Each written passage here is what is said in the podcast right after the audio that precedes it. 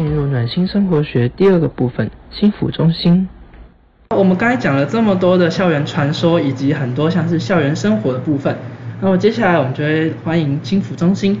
我们请到了两位心腹中心的老师，就是他会跟我们讲解一些像是课业压力要如何排解，或是人际互动上面如果出现一些问题要怎么办，或者是台大的心腹中心有哪些资源等等。那我们就欢迎两位老师。大家好，我是佩璇老师。大家好，我是囧德老师。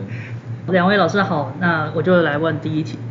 在忙碌的生活中，幸福中心每天都有许多寻求幸福资源的同学。那想请问两位老师，请问现在想要咨询的问题或者咨询人烦恼有什么？OK，那我们中心其实确实有呃去统计，就是同学来谈的一些主题啦。那就是最常见的，我们发现说大概依序是呃大家主要还是会有一些情绪的困扰，会想要来这样子。那也蛮多人其实会想要更了解自己，所以也会因为这个原因来。那还有就是我们所谓的关系的三大三大部分啊，就是包括我们的人际关系、感情关系，还有家庭关系，也是蛮多人会想要来讨论的。那也有看到说，就是包括来咨询一些身心方面的状况，或者是呃生涯方面的规划。那我觉得还蛮有趣的是，因为我们其实有去分析说，就是那在大学部的学生，就大学生跟研究生，那就是有没有一些差别？对，那我们发现说，哎，大学生比较烦恼的通常是人际关系、生涯规划跟考试焦虑这样子，我觉得还蛮合理的啦。我觉得这是刚好也是大学生可能进入大学之后会蛮常遇到的跟需要担心的一些事情。但是硕博班的学生呢，他们其实比较常烦恼的师生关系，这是最大的对。然后还有学业议题，然后还有一些感情关系这样子。那我觉得呃这个分析其实某个程度可能也也凸显出就是呃不管大学生所面临的一个人生阶段，跟就是研究生所面临的一个人生阶段，就是大家会遇到各自各自不同的一些状况，所以大家来谈的东西就会不太一样。那我自己的工我的自己的经验的话呢，其实除了刚刚提到这一些，那我觉得还蛮常见的一个是，其实蛮多学生都有一些失眠的困扰。对，那这个部分，呃，其实也是呃学生们会会来想要知道说可以怎么解决的。那另外一个是我们也有发现说，其实呃，我觉得可能是真的比较好的学校的学生也会常出现的一个是，呃，他们会觉得自己不够好，然后觉得别人都很好。那那像在可能呃斯坦福大学就是那边其实就有出现过一个名词啊，叫所谓的小鸭症候群。那其实指的就是说，好像看。别人都很好，然后结果自己好像非常努力，所以也会延伸出另外一个我觉得叫做所谓的冒牌者症候群的东西，是就是会觉得说自己好像不配在这边，那就会我觉得这样的状况连带的影响，其实就会是好像常常会觉得啊旁边的人都光鲜亮丽的都很好，只有自己很糟，那会影响到对可能自己的一个就是评价，那另外一个是也会也会影响到是变成有时候会更不敢开口，或者是告诉。身边的人说，我其实遇到了一些状况，对，那佩佩老师有没有想要补充的？嗯，我自己的经验里面，倒是觉得除了在我们统计的这一些议题里面，我其实各各种议题我其实都遇过，哎，那但是我自己的观察是，我觉得其实顺着囧的老师说的，我觉得有蛮多的学生，其实他会觉得，哦，对啊，好像我这样的问题不够严重，我竟然要来心腹中心，就是。好像我我其实不应该使用到这个资源，那我这个问题这么小，我可以来谈吗？所以他们其实就不太见得，不是就不太一定会想敢进来心腹中心。那第二个部分是，我觉得台大学生大概也就是很希望很有效率的，既然已经愿意来心腹中心了，就希望可以一次搞定这些问题，所以通常他就会呃很努力的想要做一些调查，想要找到一个最适合他的资商老师，可是。呃，在我们的经验里面，往往有一些学生他想要来谈的议题，跟最后真的谈进去，跟他真的切身相关议题是不一样。比如说，他可能想要谈的是感情议题，可是谈到后面，或许是自我探索，或者是一些家庭的议题。其实我觉得这个部分是可以给大家一个参考，就是或许我们是可以保持一个比较开放的态度，然后。呃，试试看去找一个你觉得谈得来的咨商老师。但是另外一个部分，我觉得咨商其实跟我我觉得跟看医生不一样，不是说哎我哪里有问题我就去看医生就吃个药然后就好了。我觉得咨商它更多时候它没有办法帮你真的解决你生活上的问题是什么，你的人生也是你自己要继续走的。可是我觉得咨商它有机会是在一个人的陪伴底下，然后帮忙你去厘清一下你现在的状态是什么，或许你就可以慢慢的找出你自己的方向。然后就可以有力量，可以自己去解决这样子的问题。嗯，谢谢老师。那刚刚老师有说，就是也有些学生会来咨询，像是生涯或者是学业的问题。那我相信说，就是台大汇集了许多各地的资优生，那课业上的压力真的是无可避免的。那请问在这样的环境之下，有没有就是可以呃让学生自我调试的一些建议或是方法？在这个部分，我觉得可以确实可以分成几个部分啊，因为我觉得在面对这样的课业压力，或者是我们在讲说为什么这些压力后面会变成说好像会影响到我们的生活，那我觉得它其实也反映的是我们怎么看待这些事情啊，跟就是这些事情它是怎么就是越演越烈的，所以在呃。这个这样的状况底下，我觉得我们第一步一定就是永远都可以先看清楚是我自己到底怎么了，我发生了什么事。所以，我们其实可以练习去梳理自己的想法跟感受。所以，如果比如说是课业压力好了，课业压力，呃，当你感觉到，哎，最近好像课业让我自己开始有一些情绪跑出来，那那我可以去想想看，说最近发生了什么事情，那我出现的情绪是什么，我有没有什么一些身体的感觉？那就是这时候我通常。可能出现了哪一些想法？那我通常是怎么做？透过这样的一个梳理的方式，我觉得其实是可以先帮自己去看到说，那我到底在意什么？因为也许同样的一个课业，有些人就很不在意，所以考糟了他可能也不在意；但有些人可能就很在意。所以我觉得这这些背后都反映的其实是可能是包括我们自己的某一些价值观，或者是我们对我们自己的认同。那这样的压力形成，其实是因为我们这个在。意，然后他没有办法达到我们的期待，所以他就会变成一种压力。那所以在这样的状况底下，当我们第一步可以看清楚说，呃，我为什么我会在意这件事情之后，那我们第二步其实就要去学习说，那我们可以怎么在这样的一个状况底下，跟我们自己的情绪可以去共处。那所以我们的确是需要去调试，去增加我们一些调试我们自己情绪的能力跟跟方式。那这些。方式其实有很多啦，对，包括说我们其实可以透过运动啊，可以透过其实现在还蛮夯的正念啊，或者是一些放松的练习，那它其实都可以让我们可以去扩大我们去承接我们有的这些情绪的的容纳量。那另外一个是我们可能也要增加我们对于我们自己的情绪的辨识跟认识啦，就是我们其实在讲说，当我们光是可以。比较好的去命名我们自己的情绪，其实对我们的情绪抒发，或者是对我们自己的情绪接纳，它就有一定的帮助。那另外一个，其实我们也可以去帮自己发展一些，就是。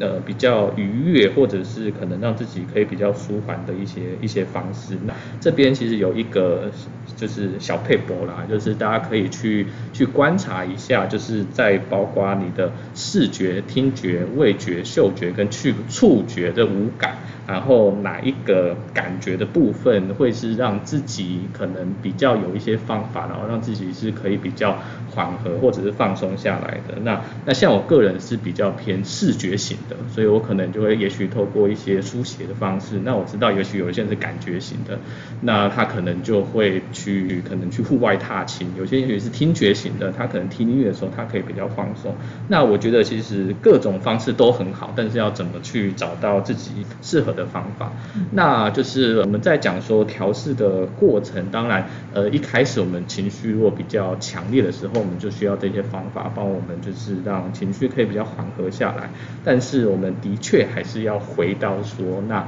造成或者是说让我们这么在意的这个问题本身，那我们还有哪一些可以去，不管是看待这件事情的方式，或者是可以呃实际可以用来处理这样的事情的方法，我们还是要回到这件事情上啦，不然它其实还是会让我们开始持续有一些情绪处理。其实我觉得囧德老师讲的很好，就是。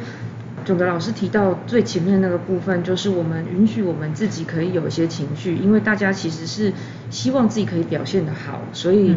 会有那个焦虑啊，或者是紧张这样子的感受。确实，我觉得课业问题它好像只是生活当中其中一个问题，但是当我们没有办法。去照顾到自己的情绪的时候，那这些问题其实往往慢慢就会衍生或影响到你生活当中的其他面向。那当你稳定下来了，不表示课业问题就解决了，而是它有机会可以让我们的思考上面可能有一些弹性，然后重新去看到这个问题可能是什么，可能是自己准备不够，或者是我们可能真的选太多课了，或者是诶我可能花太多时间在社团，或者是其实这堂课真的就太难了。或者是哎，其实有没有其他的策略是可以帮忙平衡掉这个问题？然后我的目标是什么？或许我们再回过头来再去看这个课业，就会有一些嗯比较不一样的想法。那我们也比较可以重新去整理我们手上有什么样资源可以去运用。另外一个也想再补充一下，我觉得其实我们每一个人都很需要有自己的拉拉队。对，对，就是人际支持、社会支持，其实一直是一个可以帮助我们就是心理更好的一个很重要的因素啦。那就是当然我们说有一个很真实会点出你问题的朋友很好，但是呃会肯定跟鼓励的朋友其实也是非常需要的。因为我觉得好像现代人其实比较容易接受到很多不管是负向或者是批评的的言语啦，但是好像大家反而学不会或者是不知道该怎么看。到自己的好，所以不管是自己当自己的啦啦队，或者是可能请别人当的啦啦队去帮忙自己看到自己好的部分，我觉得会对对现代来说，其实也也也是蛮重要的一个部分。对，琼德老师，你这样讲的时候，我刚刚想到说，嗯，可以提供给我共比的啦啦队，可能更重要。这也很可以哦。对，就啦啦队也可以有不同的类型啊。其实我们在讲说，不管是啦啦队或乐色桶，或者是其实不同的朋友，我我们当然知道每一个朋友或者是每一个人都有各自的特色。那呃。我觉得也蛮多人会很在意的是，如果所有事情全部都跟一个人讲，他会不会觉得，呃，就是压力很大，然后我自己也会不好意思，对，所以，所以我觉得有时候其实也是可以去做一点适当的分配啦，就是说我跟这个人相处的时候，我可以比如说就一直在脸消委，跟另外一个人相处的时候，我可以多说一点心里的话，然后跟再跟另外一个人相处的时候，也许我们可以一起去做一些什么事，对我觉得透过这样的方式，其实也有说到，就是说，呃，我们在课业压力上面。那就是可能需要拉拉队来帮助我。那我们可能在社团里面可以找到我们的拉拉队。那对个性比较内向的同学的话，要要怎么有什么比较合适的方法可以踏出第一步，就是去社团，就是呃初次见面这样子。其实我觉得对内向的学生来说，他们会面临到第一个挑战就是人际上面。因为其实我们可以想一下，其实我们国小、国中、高中，大家都是在一起，就是一整天会花蛮长时间在一起，然后生活的区域其实也是很靠近的，所以其实对内向同学来说，他其实蛮容易有很多的机会可以跟别人产生一些连接，所以其实对他来说可能是比较有利的。可是到大学，其实就第一个冲击就是大家都是从不同地方来的。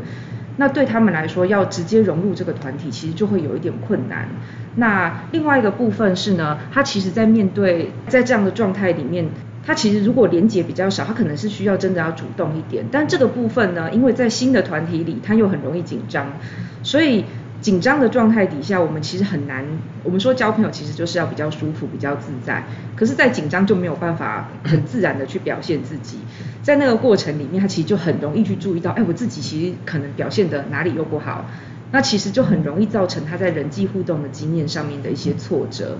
所以，其实我会有两个建议。其实这个策略有很多啦，但是我觉得两个部分的建议是：第一个是，其实是可以去回顾。去利用他过去比较成功的人际的策略，他过去的经验是什么？比如说有一些人他比较喜欢一对一的互动，那他是他比较自在的；有一些人喜欢就是小团体小团体的，那有一些人会跟我讲说他比较喜欢就是大家要一起完成同一个任务的，在那样子的状态里面他会比较舒服更自在。那我就会建议他，就是第一个是先用他过去曾经成功过的人际的经验这样子的元素。来面对新的团体，这是第一个。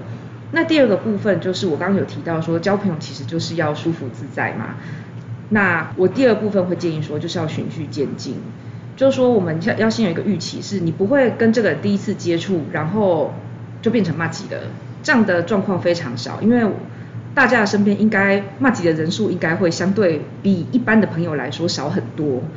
所以我觉得对内向的同学来说，他们的循序渐进是，他要试着找到他觉得还是会有一点紧张，但是他相对会比较自在的方式去做尝试。那交朋友第一个步骤其实是交换讯息嘛，所以最一开始的策略是这个讯息，我通常很具体的建议是，你可以先想看看有什么是大学生共通的一些话题，比如说冠伟，如果你要跟人家一开始聊天的话，你会先聊什么话题？哦，我会先聊电动。对 对，或者是有什么好吃的之类的，这种就是一种很共通的话题。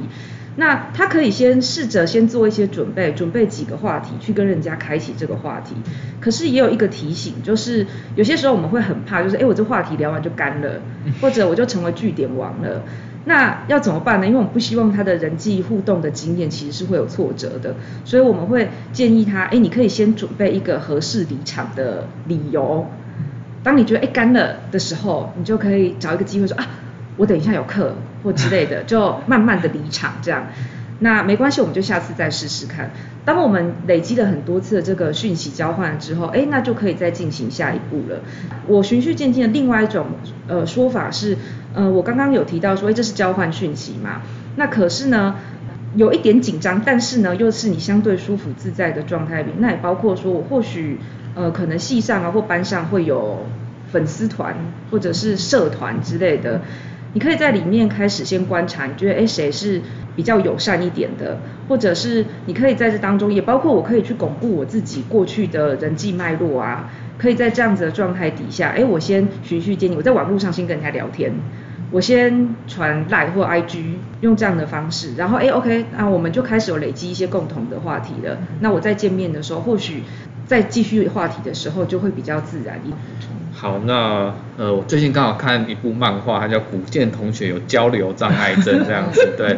有人笑，不知道是不是有看过这样？对，我觉得这个还还蛮呼应呼应这一题的啦，就是因为那个这个古剑同学算是一个美人，但是他就是就是从小就是非常遇到人就非常非常紧张，然后说不出说不出话来。那我我这还没有把它整个看完，但是我觉得在在前面一个蛮好的部分，是因为他开始认识了新的一位朋友，然后这位朋友是愿意去帮他认识更多的朋友。他的一开始的目标设定是我要交一百个朋友，对，我不知道后面有没有真的交到。一百个，这样因为大家可以追一下。但但回过头来，我觉得如果大家在一开始真的觉得自己是比较内向，然后不知道怎么跨出第一步的话，我觉得也可以，也许去学这个古建同学的方式啊，就是可以去找一个让你觉得比较安心、比较自在的朋友，也许跟你一起，然后去去做一些事情。那我觉得，我觉得通常内向的人其实。也有外向的一面，但是这个外向的一面很可能它是展现在当他这个环境是他熟悉，然后是他觉得很舒服的，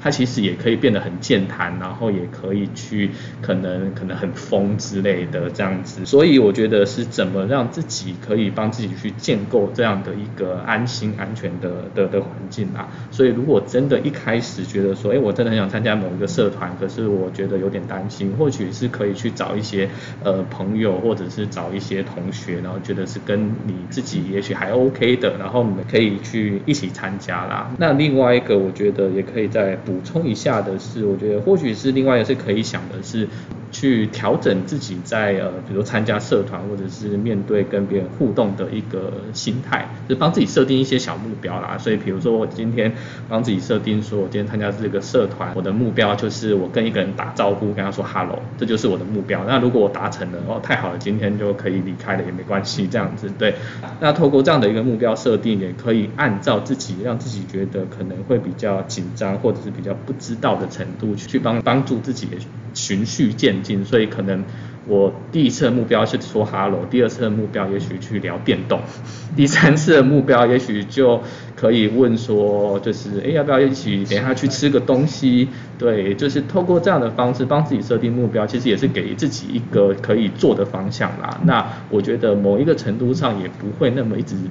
聚焦在自己好焦虑，说哦不知道等下要说什么。我觉得透过这样的方式，其实也可以更自然的去加入或者是进入到这个社团。刚刚老师跟我们讲了，像是课业呃如何去排解一些压力，或者是像是刚刚的社团，如果想要踏入要怎么办？那其实呢，就是课业、社团跟爱情这三个呢，常常被认为说是大学必做的三件事情嘛，就是三个学分会呃想要尝试踏入爱情的这一块。那但是呢，常常也会面临到很多的挑战。两位老师说，就是如果我想要处理感情的议题上面，会想要给啊大家有什么样的建议啊，或者是说如果遇到了一些挫折，那我要怎么去调试跟抒发呢？嗯，我我听到这个题目的时候，我第一个冒出来的句子是“幻灭是成长的开始”。就我觉得爱情真的是一种好特别的关系哦，就是在这个关系里面，我们其实是带着很多的想象去做这样的尝试，就是那个想象是可能包括对我自己的，包括我对对方的，或包括对这个关系应该长什么样子的，好像我们是带着这样的想象去进入这个关系，可是。一定不是都照着我们想象的方式，因为即使我们认识了自己，好像也不见得是这样子。我们会在这个过程当中有诶发现现实跟我想象中的是有一些落差的，然后我们不断不断不断的经历可能不好的感受，或者是不断在做调试，然后最后找到一个合适的方式。但也有可能在这个过程当中很失望或者是很挫折，所以这就要讲一下我过去的经验了。就我我以前呃在失恋的时候，我第一次经历到那种哦天哪，我真的觉得痛彻心扉的感觉。然后那个时候真的很严重，因为那时候我真的觉得哇，我没有想过原来我自己会这么的难受，然后我竟然可以就是一滩烂泥，就是什么事情都不做，然后我就翘课。然后我忘记是期中考还是期末考，我我没有去考。我希望我我对不起我老师，但是我希望我老师也不会听到这个。对，就是后来我的朋友他跟我讲了一句话，我当时不是很懂。他那时候跟我讲说，他说你不觉得你在很年轻的时候就上演了一出这么洒狗血的戏剧是好的吗？就是你有机会可以很早的时候就知道你的底线在哪里。然后后来我慢慢经过一段时间之后，我想一想，我觉得他有一些道理，可是我想要稍微修正一下他的话。我其实后来觉得，对耶，好像我们带着我们甚至对自己的想象，因为我真的没有想过，原来哦那个感受是这样。我第一次经历这种感受的时候，我觉得那真的是太糟糕了。然后我也不想要那个感受。但是我觉得那是一个机会，是哦，我那原来我可以这个样子。所以我第一个想要给大家的建议，这听起来有点抽象，但是我会觉得试着允许自己可以有这样子的感受，因为当我发现。哎，我这个感觉我不熟悉，我觉得很不安全。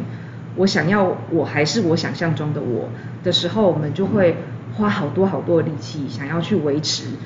表现自己是那样子的状态。可是感情这件事情真的很特别。当我们在这当中的时候，我们可能第一次经历到，哇，就是我对一个人是这么特别的，然后哇，他对我是这么重要的。然后我可能经历到哇，我觉得我的生命都变得很鲜明，变得很活泼。但是我也可能经历到一些很酸楚的感受，或者经历到失望、生气，最后真的是很失落，或者是很伤心。我可能都会经历到这样的感受。但是我其实觉得那是一个机会，是哦，看到我自己的各种面相。所以当我们可以允许自己可以有这些情绪展现出来，允许自己去体验它的时候。这些感受会来，它也可能会慢慢的离开。我们不需要试着很用力的，就是把这些感受给推开，因为这样子你就会花非常非常多的力气。这是第一个我想要说的。但是因为那个感受真的太不舒服了，没有人想要那种感受，所以我觉得第二个非常重要的部分是，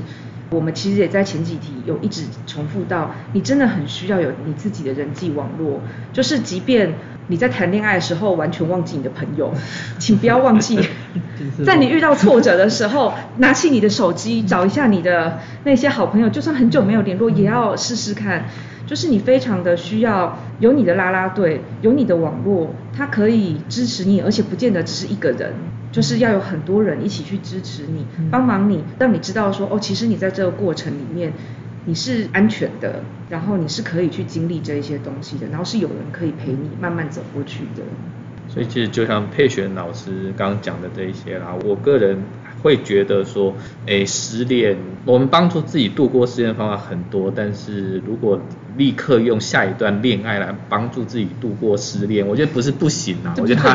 对，他是最快也可能可以最快度过的方式。可是我觉得就也失去了很多可以更认识自己，或者是帮助自己找到说，那我还有没有其他面对失恋的方式。对我觉得这个期间。或者是这段过程虽然真的很辛苦，然后会很难受，可是我觉得那通常也是另外一个我们更知道说我们自己。什么样的一个个性的人，或者是在关系里面，我们自己有一些什么样的惯性，或者是习惯，或者是处理关系的方式，我觉得这一些东西有时候常常在失恋的时候，它才更明显的会让自己看到啦。那我们就要有机会去呃有一个新的成长啦。那如果觉得不管了，我就是要教下一个，那也没没没关系嘛。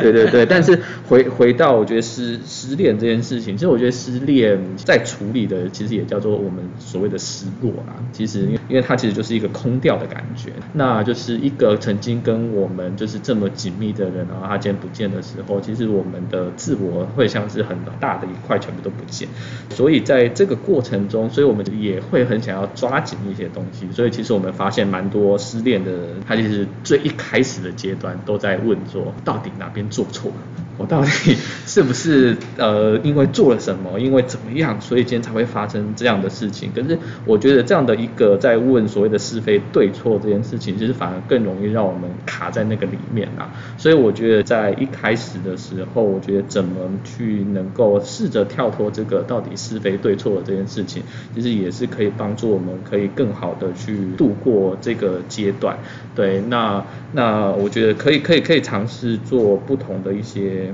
想象啊，因为大家其实可以想说，好，你今天如果有一个成功谈恋爱手册，手册，然后我就是照着，就是每一步都这样做，你真的能够获得一个好的关系，或者是永久持续的关系吗？其实也很不一定这样子。对，所以，但是我们在分手或者是在感情遇到挫折的时候，好像我们就会陷入这个是非对错的状况。所以我觉得在这样的面对这样的一个失落的过程中，我们其实真的就就像刚刚提到的是，我们其实要允许自自己有一段就是很难过的时间，那这段时间可以找朋友，那也可以。我觉得另外一个是也可以帮助自己重新去安排一些生活上可以做的事情啦。因为我觉得在这段空掉的时候，我们更需要有一些可以把我们自己撑住。它就有点像是我们。呃，船的锚，然后它把我们定住。对，那我们要找一些事情，找一些人帮我们重新定住之后，我们其实才有办法重新把自己一片一片的捡回来，把它拼好。谢谢两位老师，就是今天有跟我们说到，一开始有说到课业压力要怎样调试啊，然后再来是如果遇到一开始进到一个新的团体，像社团，我们要怎么样去踏出第一步？然后现在后面又讲到在爱情里面可能。后面难免会有可能会遇到一些挫折，然后这些挫折要就是可能允许挫折啊，或者是要怎么去接受它。谢谢就是传导老师跟佩璇老师给我们今天这么多宝贵的经验。最后想请问呃两位老师，那如果同学们要去寻求幸福相关的资源的话，要怎么申请或洽询呢？OK。那这部分其实只要上我们中心的网站，我们其实有一个出谈的预约系统。那我们出谈预约系统都会开放两周的的出谈的时段，那大家其实就是再上去去做预约，其实就好了。那如果有一些其他时候真的有一些比较紧急的一些需要，其实不管是直接过来中心来电，或者是写信，其实也也也都是可以的啦。那我们中心其实网页上面也有整理了一些线上。相关的资源也蛮欢迎大家，其实可以可以上去看看。那我知道，其实学校也越来越重视心理健康的这一块，包括有可能社科法学院，然后管理学院，他们其实也也陆续有住院的心理师。那我也知道说，因为其实学生们其实蛮常遇到的另外一个状况，其实是当他受到一些心理方面的困扰的时候，其实他的学业是会被影响的。对，那他学业被影响的时候，可能又加深他心理方面的压力。所以这这些互相影响底下，那我觉得学校也蛮想要一起来帮同学们，然后来面对这个部分。所以接下来学校它其实也会成立学府中心。那学府中心就是主要在帮助学生们去可面对可能因为学业的一一些压力，然后带来的一些心理状况，然后也透过跟我们心福中心未来可以有一些合作，那提供就是学生们在遇到不同面向、不同阶段方面的一些可能生活上面的困扰的时候，可以有更多的资源可以来帮助自己。我另外想要补充的部分是，因为我们刚刚讲是说，如果学生他可能会有想要谈一谈啊，要来咨询或者是咨商这样的需求的时候，他可以有什么样的管道？但是其实中心这边也有办很多像健心理健康促进这样子的活动，就是我们每一个学期其实都会办不少的工作坊或者是团体，然后也会每个学期也都会办一些讲座，所以其实也很欢迎大家，就是如果你只是想要多关注一下你自己的心理健康，其实也是很欢迎，就是中心的网站其实也都会有相关的讯息，欢迎大家来参加。谢谢两位老师跟我们说明一下，接下来要如何去申请，或者是说有什么工作方可以去参加。那我们今天的节目就到这里结束了，谢谢大家的收听，谢谢，谢谢。